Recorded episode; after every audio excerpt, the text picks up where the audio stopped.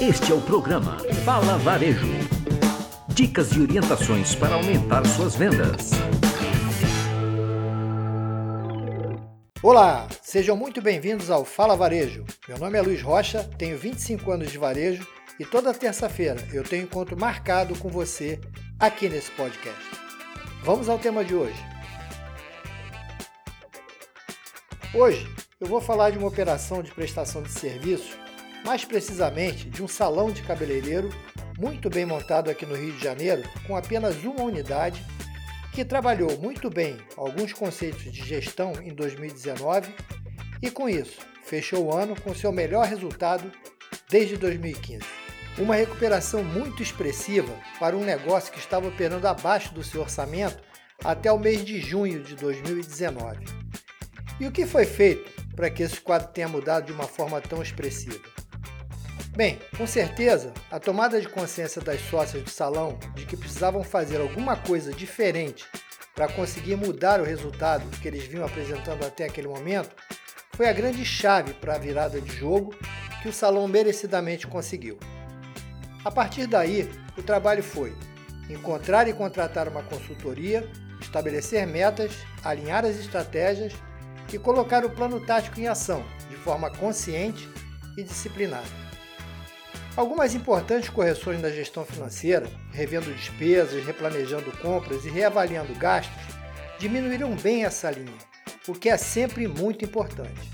A mudança também aconteceu no relacionamento com os profissionais do salão, que receberam um treinamento dedicado, mostrando a todos a importância da atenção a ser dada aos clientes para alavancar as vendas e melhorar o resultado final do negócio, aumentando consequentemente o salário de cada um deles.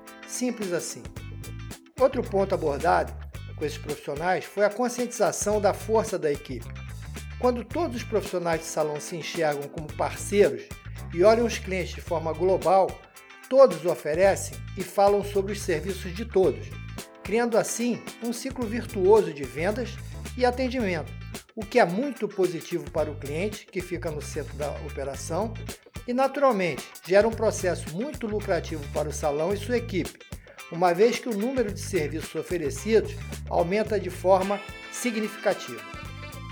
Uma outra ação adotada pelas sócias do salão foi o investimento em visual merchandising, contratando uma profissional que mudou de forma sutil, mas muito impactante, a frente da loja. Importantes alterações na iluminação, decoração e mobiliário da entrada do salão trouxeram um ambiente bem mais atrativo, chamando atenção para a loja, gerando interesse e despertando a curiosidade dos visitantes que passam em frente à operação. A reação das clientes foi imediata e muito positiva. O fluxo no salão aumentou e as intervenções do VM, além de melhorar a circulação e as vendas, geraram muito valor à marca.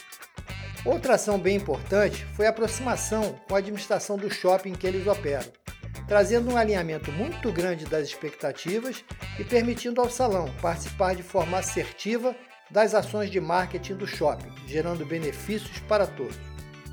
O que fica de lição dessa história é que a tomada de consciência por parte do empresário de que é preciso mudar para melhorar os resultados e buscar a ajuda correta para promover essa mudança é a chave que vai permitir que operações de varejo ou de serviço de qualquer tamanho encontrem as soluções corretas para maximizar a sua rentabilidade e aumentar definitivamente as suas possibilidades de crescimento.